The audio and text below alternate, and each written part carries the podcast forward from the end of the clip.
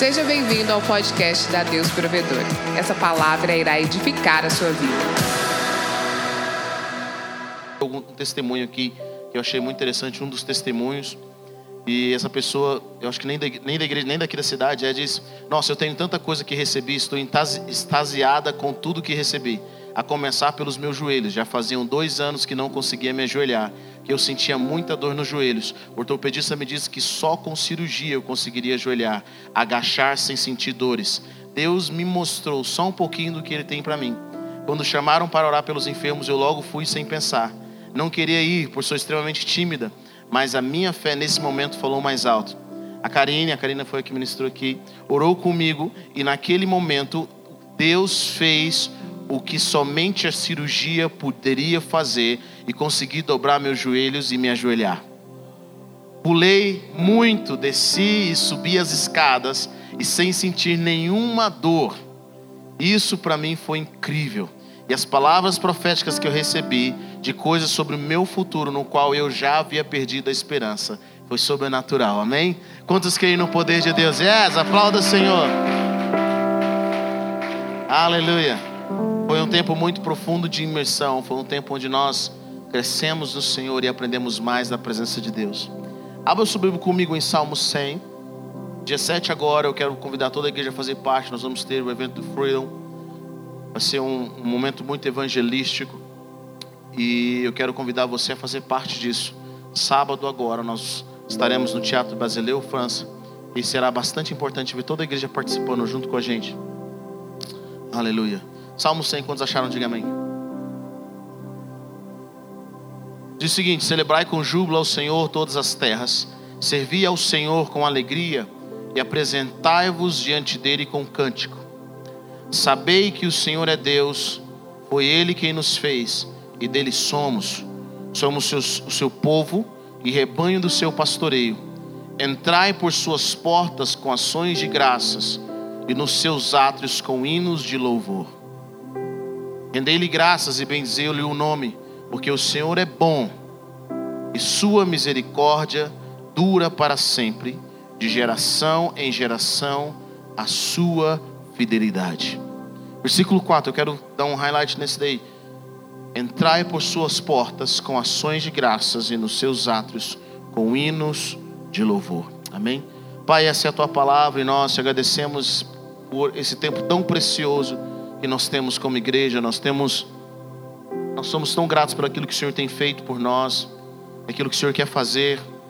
Que venha o teu reino sobre nós, que venha o teu reino sobre as nossas vidas, sobre os nossos corações. Senhor, nós te exaltamos nessa noite, Pai. Pai, que os nossos corações estejam sensíveis para ouvir o Teu Espírito, aquilo que o Senhor quer falar nas nossas vidas. Nós acessamos a Tua presença, nós acessamos a Tua montanha, nós oramos, ó Pai Celestial, para que o Teu reino de poder se estabeleça de, cada, de forma cada vez mais poderosa sobre as nossas vidas. Em nome de Jesus, ó Pai, em nome de Jesus. Queridos, hoje eu quero falar sobre o poder de ser gratos. A palavra de Deus fala para nós sermos gratos em todas as circunstâncias, em todas as, todos os momentos que nós passamos. E a gratidão é a chave que abre a porta dos céus. Quando nós queremos acessar a dimensão de Deus e a dimensão infinita, entenda isso. A dimensão do Espírito, a dimensão do reino de Deus, é a dimensão dos recursos ilimitados. É a dimensão onde tudo que nós buscamos, tudo que nós precisamos está lá de forma ilimitada. No céu não há escassez, as coisas de Deus não têm escassez. Tudo no reino de Deus é de forma grande, é de forma abundante. E quando nós somos gratos, a gratidão, a ação de graças, quando nós levantamos a nossa boca, sabe o que começa a acontecer? Nós começamos a, a, abrir o nosso coração e a receber de Deus aquilo que Ele quer dar para nós. A palavra de Deus fala: entrai por suas portas com ações de graças e nos seus átrios com hinos de louvor se nós queremos entrar na presença do Senhor, se nós queremos ter acesso à, à, gloriosa presença de Deus, nós devemos aprender a utilizar a gratidão como uma ferramenta. Nós devemos aprender a utilizar a, a, a gratidão como é, é uma, um escudo e até mesmo como arma de ataque. A gratidão sempre vai te conduzir ao louvor. E o louvor sempre vai te conduzir à adoração. E a adoração sempre vai te conduzir à fé.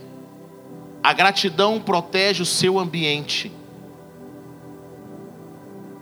A gratidão protege a sua alma. Ela protege o seu coração. A gratidão te dá força para fazer com que você cresça naquilo que Deus tem para você, mesmo em tempos difíceis. O apóstolo Paulo diz: Sejam gratos e deem graças a Deus por todas as coisas. Como nós podemos dar graças a Deus em todas as circunstâncias? Nós damos graças a Deus quando nós recebemos coisas boas, não quando nós recebemos coisas ruins. Mas a gratidão te ajuda a focar naquilo que Deus está fazendo. Ela te, ela te força a olhar para a luz ao invés de focar na escuridão. Porque aquilo que nós focamos, aquilo que tem a nossa atenção, se multiplica. Como que nós passamos por momentos difíceis? Através da gratidão. Sabe o que a gratidão vai fazer com a sua alma? vai permitir com que as circunstâncias externas não entrem no seu coração. Às vezes nós pensamos assim, Senhor, eu só vou ser grato quando tudo que tiver ao meu redor mudar. Eu só vou ser grato quando as minhas circunstâncias forem transformadas. E Deus está falando, não é desse jeito que as coisas funcionam. Na realidade, se você não for grato, você vai permitir com que as suas circunstâncias entrem em você.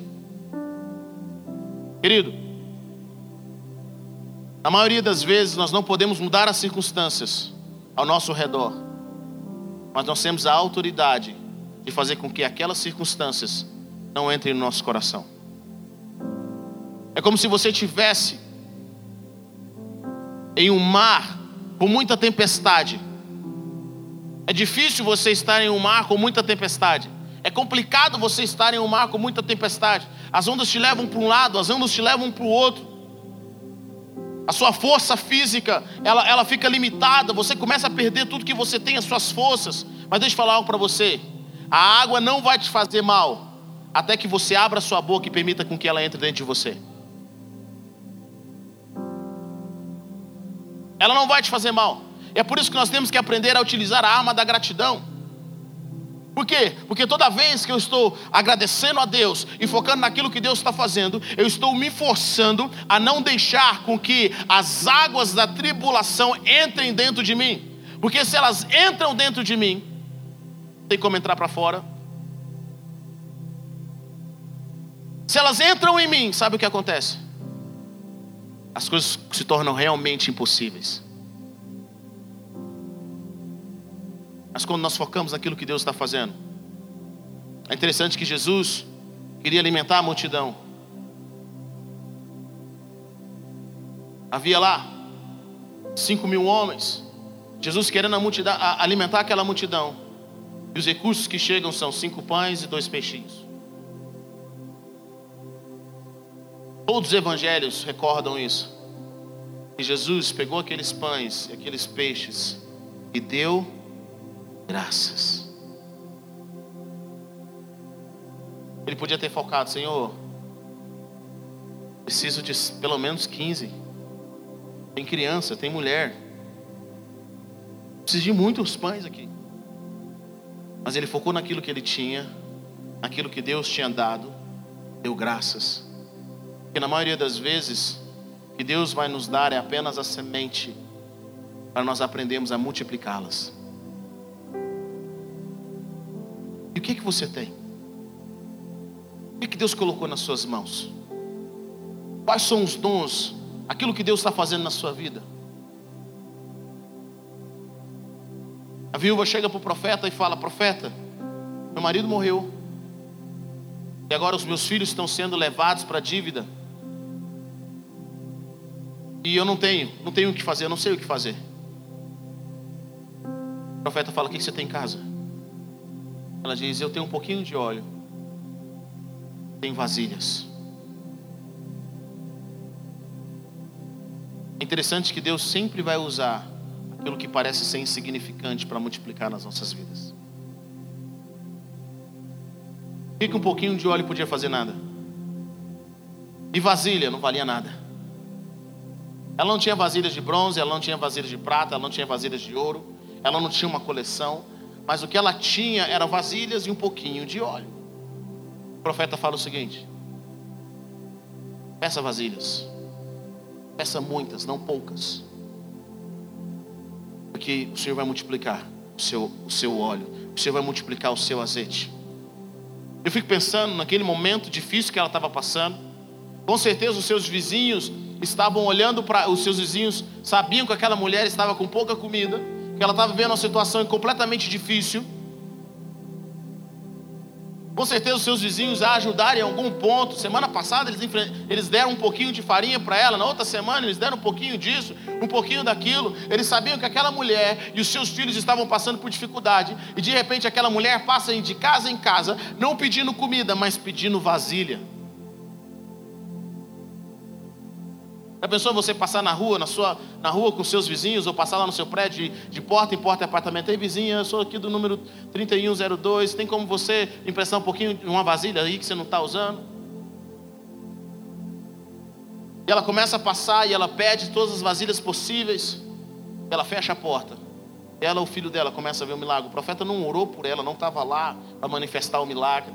Ele não era um profeta particular, ele só apenas deu uma palavra.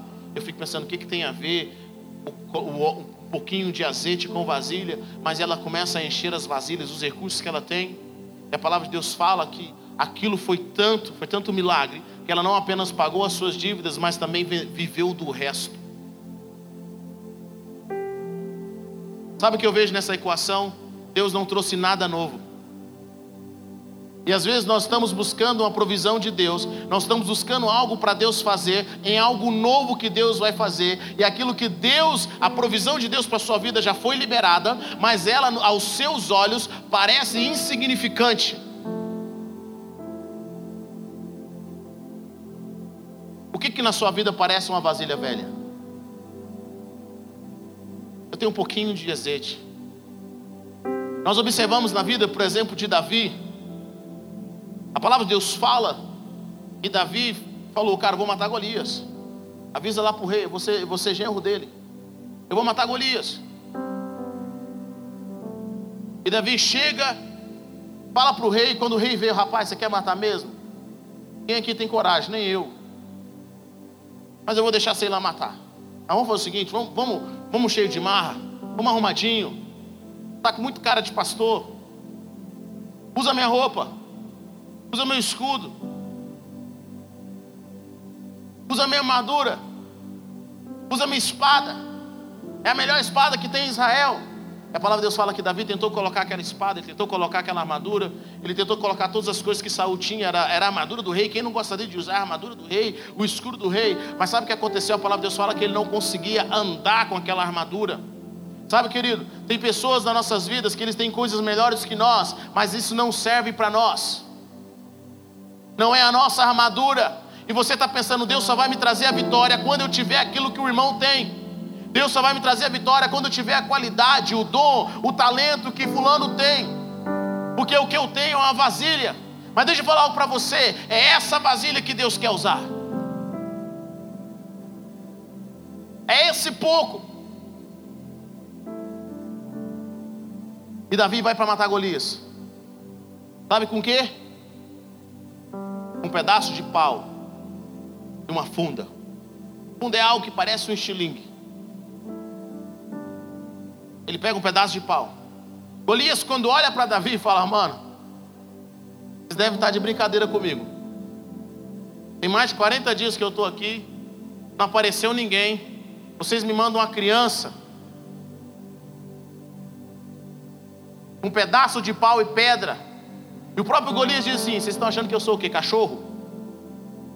Eu fico pensando o que, que Davi estava fazendo com um pedaço de pau na mão. Um cara de talvez de quase 3 metros de altura, forte, guerreiro, experiente. A palavra de Deus fala que Davi, que Golias olha para Davi e despreza. Por quê? Porque Davi era ruivo e de boa aparência. Sabe o que significa isso? Davi tinha cara de Mauricinho. Golias deve ter olhado para a mão daquele menino e falou: Rapaz, mão lisinha, olha aí, olha que bobeira. Como é que você me traz esse Mauricinho aqui, cabelinho pulado? Rapaz engomadinho, nem espada tem. Como é que Davi vai enfrentar o cara mais perigoso do mundo na época, sem ter uma espada, um canivete? Porque Davi aprendeu a utilizar as vasilhas que ele tinha.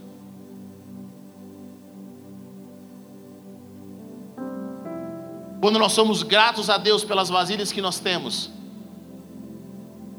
o poder sobrenatural do Espírito vem, não para que a glória seja do homem, mas para que a glória seja de Deus.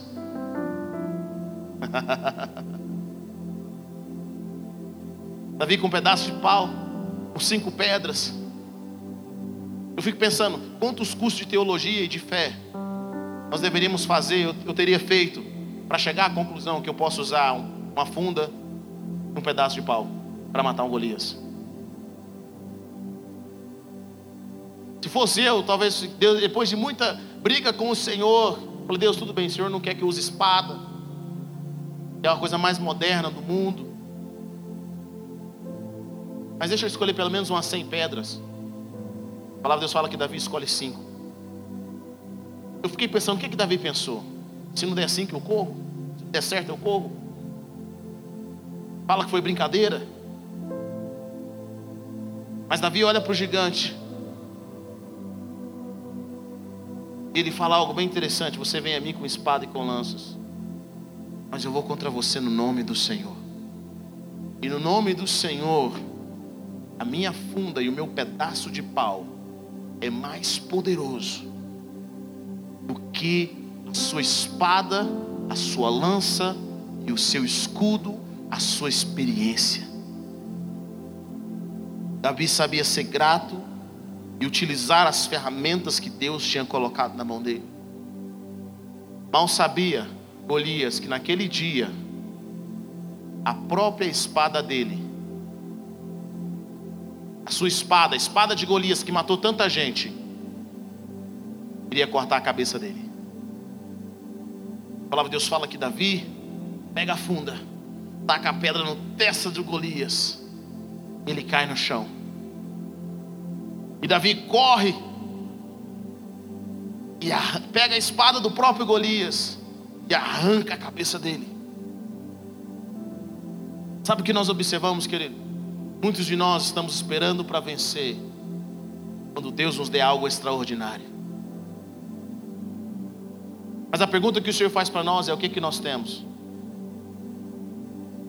Davi tinha uma funda, Moisés tinha um pedaço de pau, Moisés tinha um cajado, Arão tinha um cajado.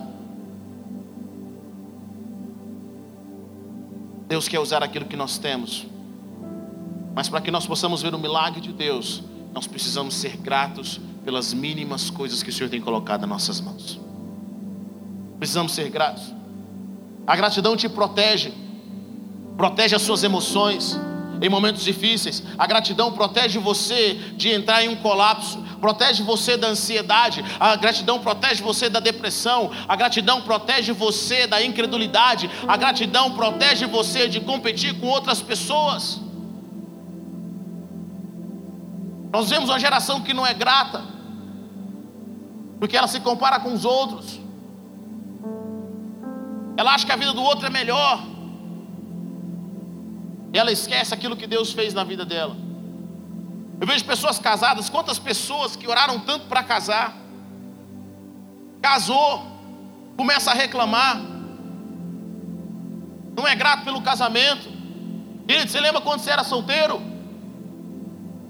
que os seus olhos passavam por toda a terra. Você não era Deus, não, mas os seus olhos estavam por todos os locais. Passou na porta da igreja disse: Senhor, é esse, vai ser esse, Deus, vai ser essa. Nós esquecemos daquilo que Deus faz. Não deixamos ser gratos. Quantas pessoas acharam um amigo de Deus? acharam uma igreja que eles tinham orado tanto, esqueceram de ser gratos. Entenda, a gratidão te dá acesso às coisas de Deus. A gratidão te dá acesso ao mais de Deus. Deus não ouve murmuração. Na realidade, a murmuração vai criar em você um ambiente anti-fé. A murmuração vai fazer com que você não veja a provisão de Deus. Você não vai ver o que é óbvio. Quantas pessoas que eu vejo que murmuram que eles têm tanto que Deus colocou na mão deles, mas porque eles murmuram, eles não conseguem enxergar a provisão de Deus. Aquilo que Deus colocou nas mãos deles, os talentos que eles têm, que eles não entendem aquilo que Deus está colocando. A gratidão não apenas te dá acesso ao mais de Deus, mas a gratidão te mantém naquilo que Deus está fazendo. Você quer perder acesso àquilo que, que você tem? Começa a murmurar. Começa a ser ingrato. Começa a desprezar. Comece a achar que não é nada. Comece a. Ah, toda pessoa que começa o princípio de ingratidão, ela se torna infiel. A infidelidade começa na ingratidão. a falta de busca. Sabe, nós devemos aprender a entender o momento de Deus. Talvez, queridos, alguns de vocês estão vivendo um dos melhores momentos da sua vida. Você não sabe. É bem mais com toda a luta. Deixa eu falar, deixa eu te entregar uma palavra profética. Sua luta só vai acabar no céu. Se você quer que todas as suas lutas tenham um fim, quero orar por você. Para que esse ano de 2020 o Senhor te leve para o céu. Então, se você está esperando para se alegrar amanhã, para ser feliz amanhã, quando essa luta acabar, quando ela acabar, vai começar outra.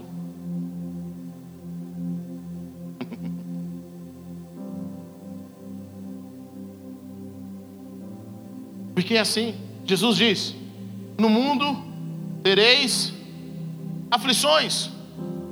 Então, o que, que, eu, que, que eu entendo de Deus? Eu entendo que Deus não quer nos levar a um lugar onde nós não tenhamos nada ao nosso redor, nenhum problema acontecendo. Eu entendo que Deus está nos ensinando a viver em vitória apesar de.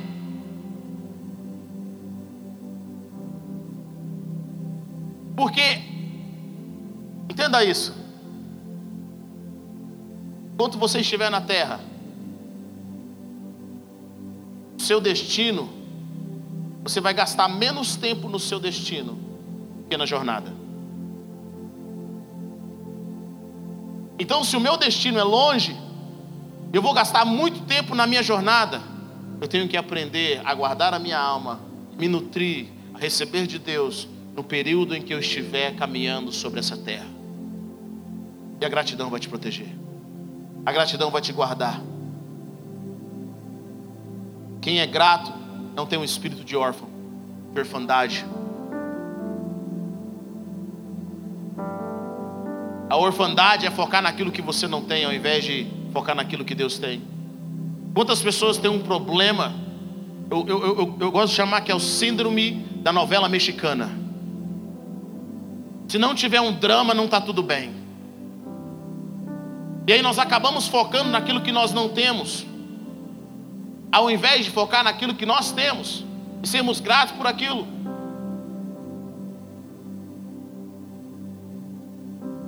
Ah, cara, estou num momento financeiro difícil, mas eu tenho minha família, Deus obrigado. Estou num momento de saúde difícil, mas eu tenho pessoas ao meu redor. Deus tem colocado amigos novos, Deus obrigado. Sabe por que tem pessoas que não recebem mais de Deus? Porque elas só focam naquilo que elas não têm. E quando você é grato a Deus por aquilo que você tem, Ele te dá mais e mais e mais e mais. Quando você levanta a sua voz, às vezes nós só, sabemos o que nós tínhamos quando nós perdemos.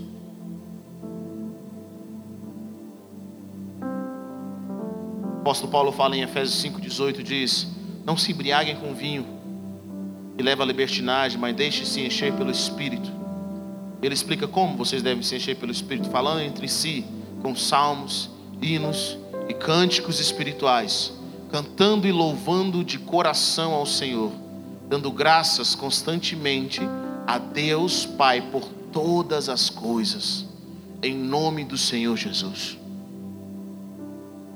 Ele fala: dê graças constantemente. Dê graças de manhã, dê graças à tarde, dê graças à noite. Dê graça pelo seu marido, dê graça pela sua esposa, dê graça pelos seus filhos. Dê graça pela nação no, no qual você nasceu. Quando nós não somos gratos por aquilo que o Senhor tem nos dado, nós somos excluídos da vida e da bênção daquele ambiente. Sabe porque tem pessoas que, que elas não são, elas são excluídas do ambiente da vida de família porque elas não são gratas pela família.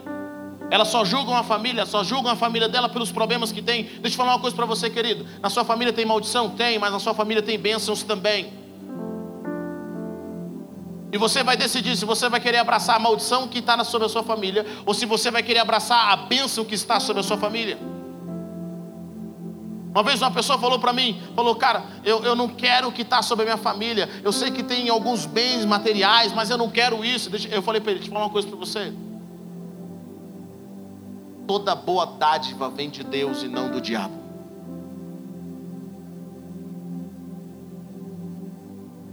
Agora, se o homem perverte isso, é o homem, não Deus. E o inimigo é campeão em poluir aquilo que Deus cria de bom. E muitas vezes o inimigo polui algo que Deus cria de bom, para fazer com que nós não recebamos absolutamente nada. Querido, se a água está poluída, vá buscar fontes limpas, mas não deixe de beber água. Quando você é grato, Deus, obrigado, porque a família que eu tenho é o laboratório do Senhor para que eu possa vencer na vida. Fico pensando, quantas pessoas querem vencer lá fora se não conseguem vencer em casa?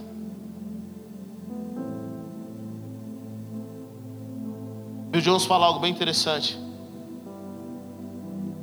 Se nós não formos gratos pelas críticas, nós não podemos ser confiados com os louvores.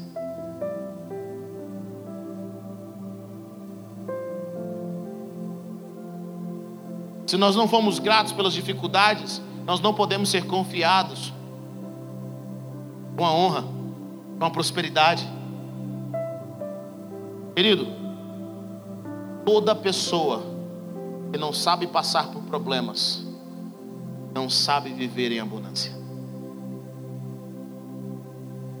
O Senhor quer nos ensinar a ser gratos, porque do outro lado da dificuldade tem a vitória. Nós devemos aprender a agradecer a Deus pelas oportunidades. A gratidão nos protege. Mas a gratidão, sabe o que ela faz nas nossas vidas, além de manter, além de nos dar acesso ao mais de Deus? A gratidão é o que Deus quer que as pessoas sintam quando estão perto de nós. Você foi chamado não apenas para ser grato, mas para fazer com que as pessoas ao seu redor sejam gratas a Deus pela sua vida. A pergunta que eu tenho é: a sua família é grata a Deus por você? Os seus vizinhos, os seus amigos. Sabe aquela mãe que pensou em abortar quando você nasceu? O que ela pensa? Fala, graças a Deus que eu não te abortei, meu filho. Isso é uma benção. Ela fala, deveria ter feito. Você, marido, faz com que a sua esposa dê graças a Deus por você. Você, esposa, faz com que o seu marido dê graças a Deus pela sua vida. O apóstolo Paulo fala que a nossa generosidade, a nossa atitude no Senhor, faz com que as pessoas glorifiquem a Deus. Elas agradeçam a Deus. Jesus diz: Vocês são o sal da terra e a luz desse mundo. Ele fala algo bem interessante no versículo dessa parábola: Ele fala, Vivam de tal forma que as pessoas glorifiquem a Deus pelas atitudes de vocês.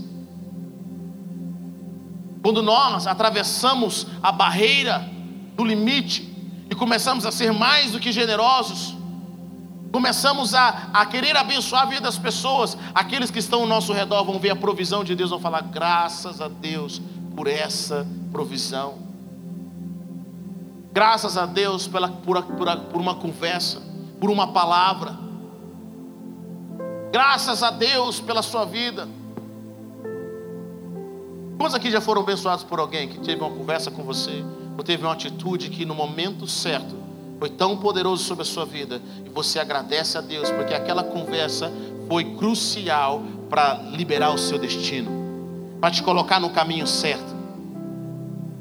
Deus não apenas nos chamou para ser gratos, mas Deus nos chamou para fazer as pessoas gratas.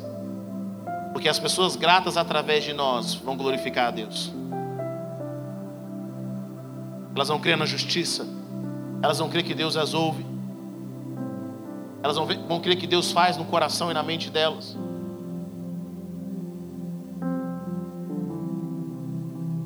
Lembro um dia meu pai contando testemunho. Eu não sei se ele contou, ele contou, estava contando em algum lugar. Eu sou para ele não comprar um carro, meu pai comprou um carro. Foi Fusca, pai. O pai disse que ele comprou, comprou o carro, estava barato. Ele disse que a polícia nunca parava ele, mas depois que ele comprou esse carro, toda blitz, sabe quando você está errado? Toda blitz achava ele. Tem um, um cheiro. Ele colocava a Bíblia no capô, falou, irmão, estou na situação assim, tá, tá, tá, o cara liberava. Mas era, era horrível, era a situação. Depois de muito jejum e oração, ele falou, Senhor, eu preciso preciso de um milagre. Preciso resolver, não sei nem como é que resolve essa situação, porque eu, depois descobriram que o carro era roubado. Tinha comprado esse carro, era placa fria, era um rolo. Eu não resolvi em lugar nenhum. Ele não sabia que o carro era roubado e ele comprou, Deus tinha falado com ele. Sabe, querido, toda vez que nós não ouvimos a Deus, a gente tem que pagar a, a pena. Não é Deus, mas é a consequência. Meu pai conta que um dia ele foi fazer uma visita, ele, alguém entregou uma palavra profética para ele e falou assim: Olha, sabe aquela causa que ninguém resolve, eu vou resolver. E um dia meu pai foi fazer uma visita. Para um cara no furgão e fala assim: Quem é o dono desse carro aqui? Meu pai fala assim: sou eu. Por quê? Ele falou assim: Eu sou a polícia. Vou prender você falou, cara, misericórdia, porque esse carro é roubado, esse carro é de um parente meu. Eu vou levar esse carro agora. Aí o cara começou a notar que meu pai era pastor, que era um homem de Deus. Falou, cara, eu também sou cristão. O senhor falou comigo, o senhor me trouxe de Brasília, que eu tinha uma obra para fazer em Goiânia. Alguém entregou uma palavra profética e falou assim: você vai fazer uma obra em Goiânia. E agora eu estou entendendo, porque eu estava buscando outro endereço. E rodando, eu fiquei perdido e achei esse endereço aqui. Vi o carro que eu reconheci, essa placa eu vou consertar essa situação para você. Tantos lugares em Goiânia, exatamente naquele lugar. E o cara ficou amigo do meu pai. Na época missionária, você não pergunta muita coisa, não tinha Facebook para checar. O cara falou, cara, vamos lá para vamos lá para casa. Eu lembro que eu era pequenininho, meu pai, minha mãe, o Lucas. O cara colocou a gente no furgão, ficamos uma semana na casa do cara lá em Brasília, nunca viu o cara. O cara resolveu a situação e ficamos felizes, demos glória a Deus. Ele era a provisão de Deus. Aquele cara nos fez glorificar a Deus e resolver algo nas nossas vidas. Sabe, querido, Deus quer te usar através das suas orações, através da sua generosidade financeira, através do seu abraço, através da sua voz. É por isso que o apóstolo Paulo fala algo bem interessante. Eu prefiro que vocês profetizem do que orar em línguas. Por quê? Porque quem ora em línguas edifica a si mesmo. E nós devemos orar em línguas. Sabe o que eu aprendi? Como é que você vai profetizar se você não orou em línguas? Você precisa se edificar primeiro. Mas ele explica por quê? Porque a profecia serve o corpo. Quantas vezes nós estamos conversando com amigos, pessoas ao nosso redor, precisam ouvir algo de Deus, nós jogamos conversa fora. Uma das coisas que eu mais amo fazer é conversar com pessoas de forma natural. Do nada, permitir com que o Senhor comece a liberar palavras que transformem corações e mentes e destino. Deus te chamou para você causar ações de graças na vida de alguém.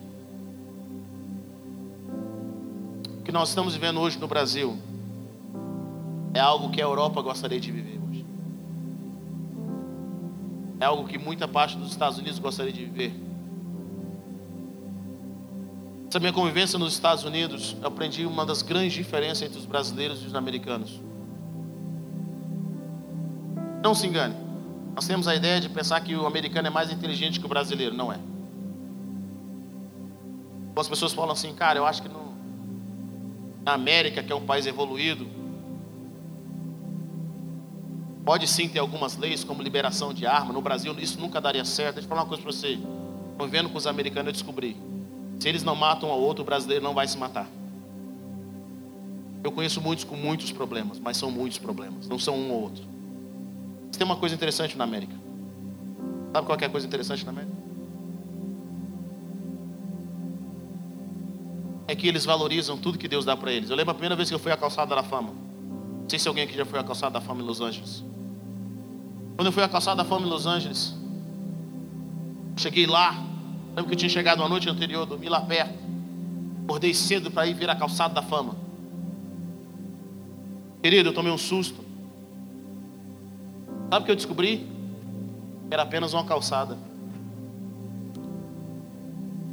E a filmagem fazia aquele lugar muito mais bonito do que verdadeiramente era. Ao redor daquele lugar tanta pobreza, tanta miséria. É tantos, tantos moradores de rua, tanta droga.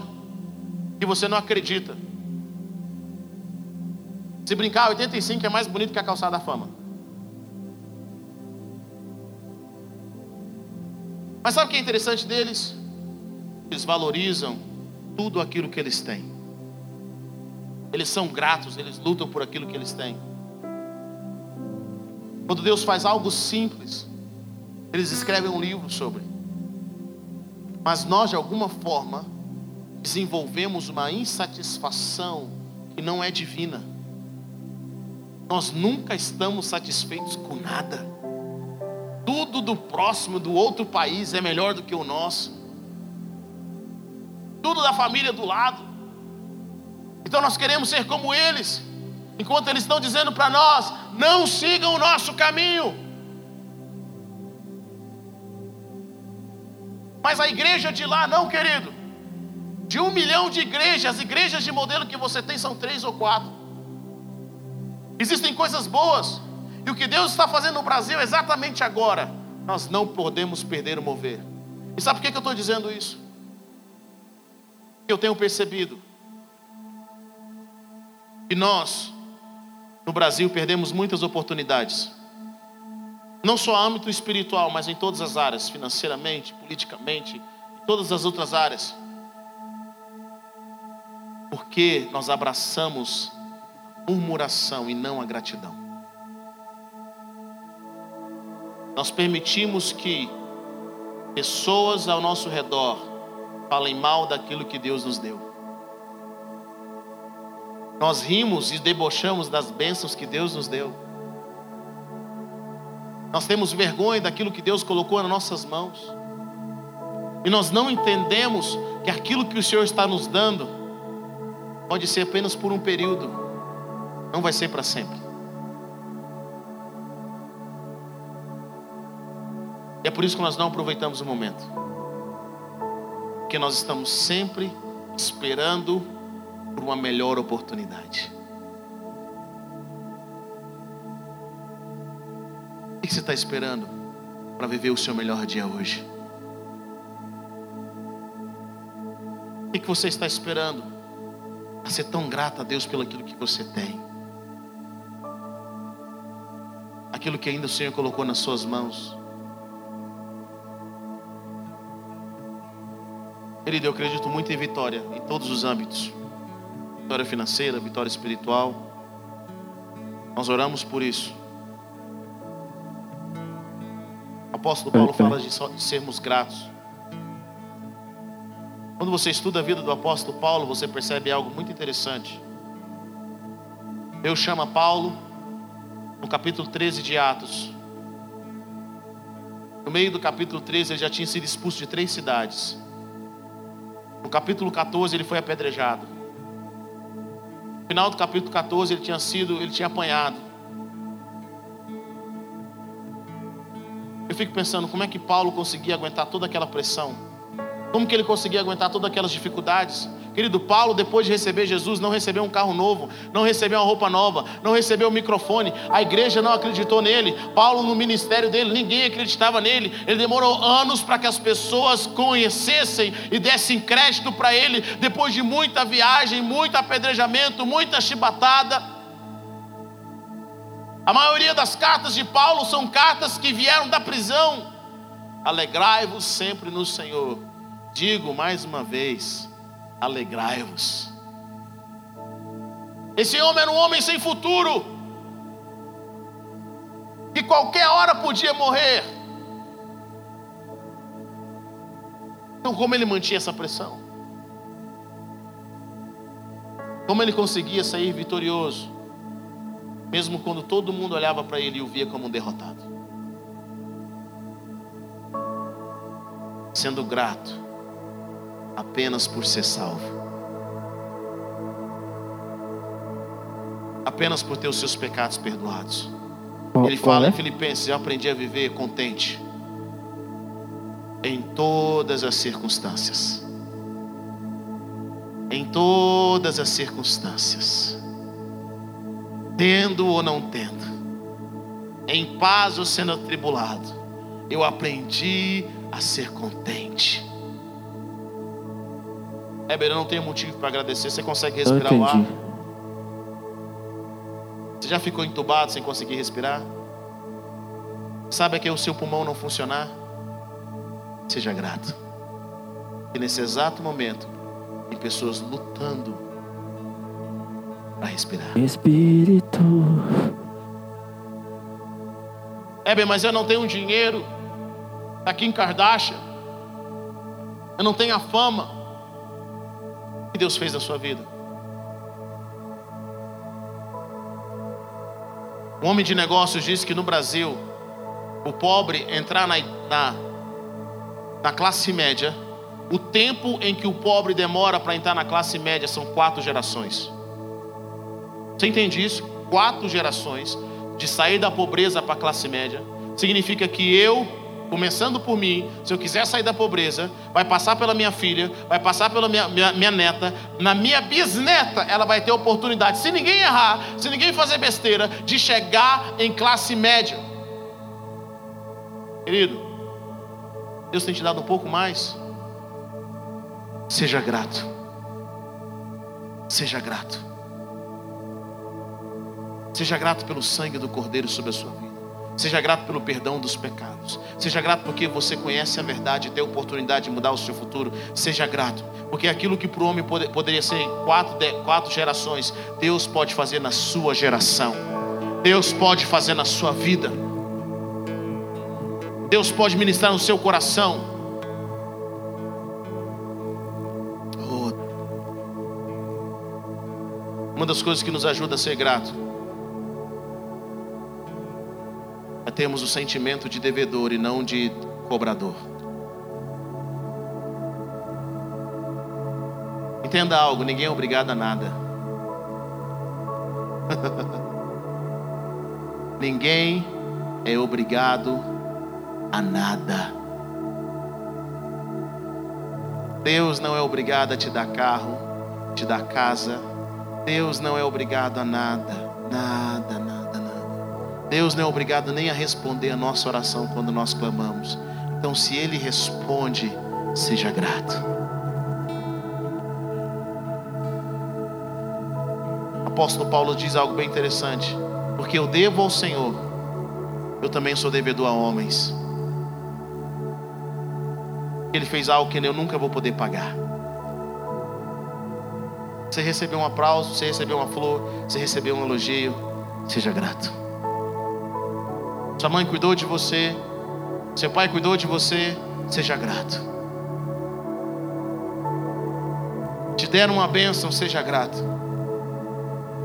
E quanto mais grato você for, mais Deus vai poder confiar a você coisas boas, coisas grandiosas. Coloque-se em pé nessa noite, eu quero orar com você.